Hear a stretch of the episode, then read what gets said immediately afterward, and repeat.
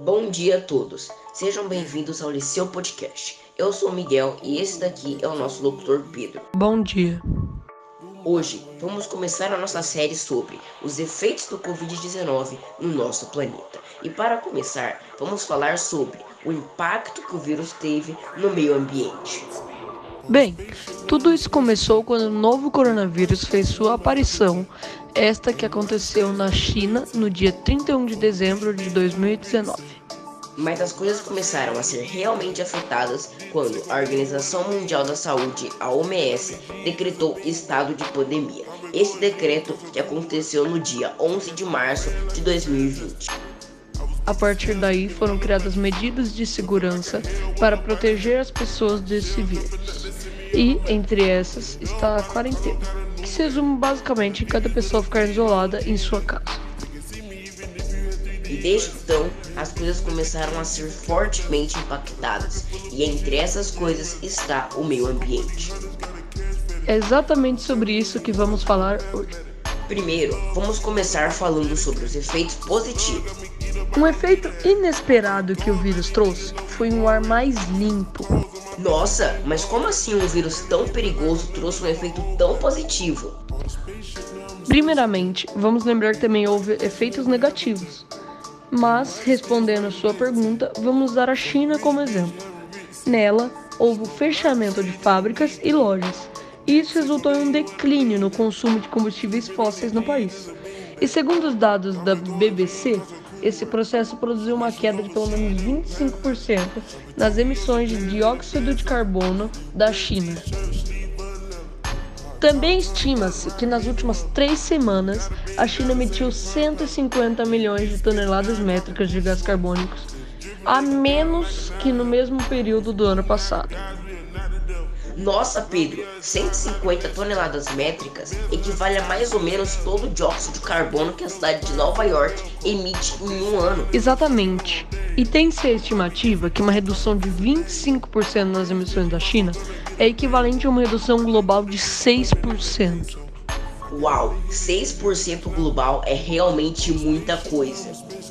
Mas assim como na China, nós também podemos ver essas mudanças no Brasil. Pernambuco, por exemplo, a Agência Estadual do Meio Ambiente fez uma publicação demonstrando que os gases poluentes como dióxido de carbono e dióxido de nitrogênio no complexo industrial portuário de Suape diminuiu em 15%. E se formos parar para analisar, vamos ver que isso é realmente muita coisa. Mas uma grande pergunta é se esse alívio é temporário ou não.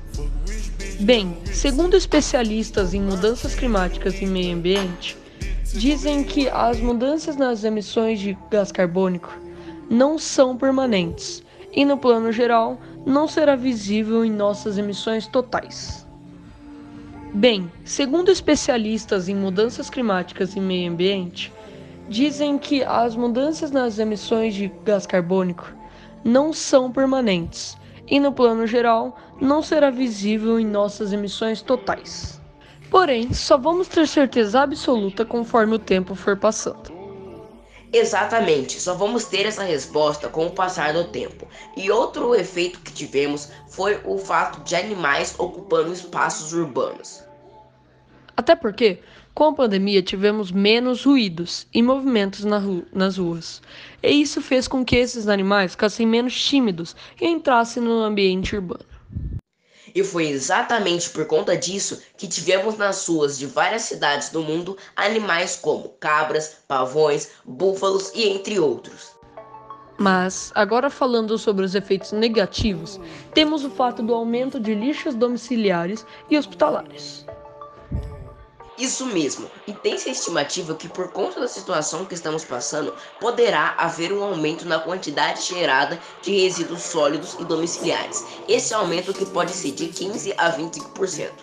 Outro efeito extremamente negativo são os incêndios, como os do Pantanal. Em chamas em cerca de 20 hectares e com a proximidade da urbana e o vento, a fumaça tem chegado à cidade.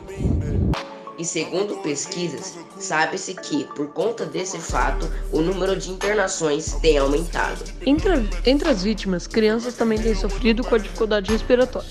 Segundo a enfermeira, geralmente são idosos e crianças com problemas respiratórios, asma e bronquite. Mas uma grande dúvida que a população tem é o que o desmatamento tem a ver com as epidemias e com a pandemia. Tudo. A afirmação está, por exemplo, em um artigo publicado pelo Fórum Econômico Mundial, entidade que reúne uma vez por ano os líderes empresariais e políticos do mundo. E segundo pesquisas, 31% dos 12 mil surtos em todo o mundo entre os anos de 1980 e 2013 estão ligados diretamente a ambientes que foram devastados. Logo, calcula que 65% das doenças surgiram nas últimas quatro décadas sejam zoonoses, ou seja, passada por animais silvestres. É, essas doenças podem ser passadas pela caça, pelo comércio ou até mesmo pela perda de habitat desses animais. É, e quando esses animais entram em contato com o ser humano, eles passam as doenças que estavam somente restritas à selva. E foi assim com a ebola, a zika e agora com o coronavírus.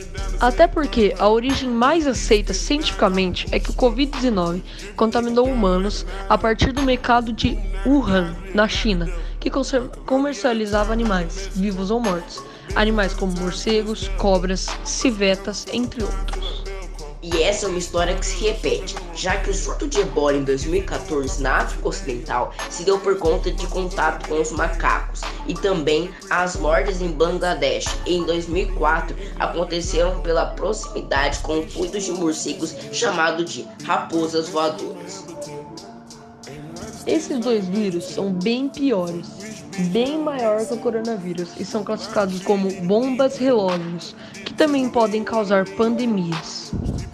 Também não podemos esquecer do aquecimento global, que está derretendo as geleiras que preservam vírus antigos que estão encapsulados, vários desses vírus que são desconhecidos.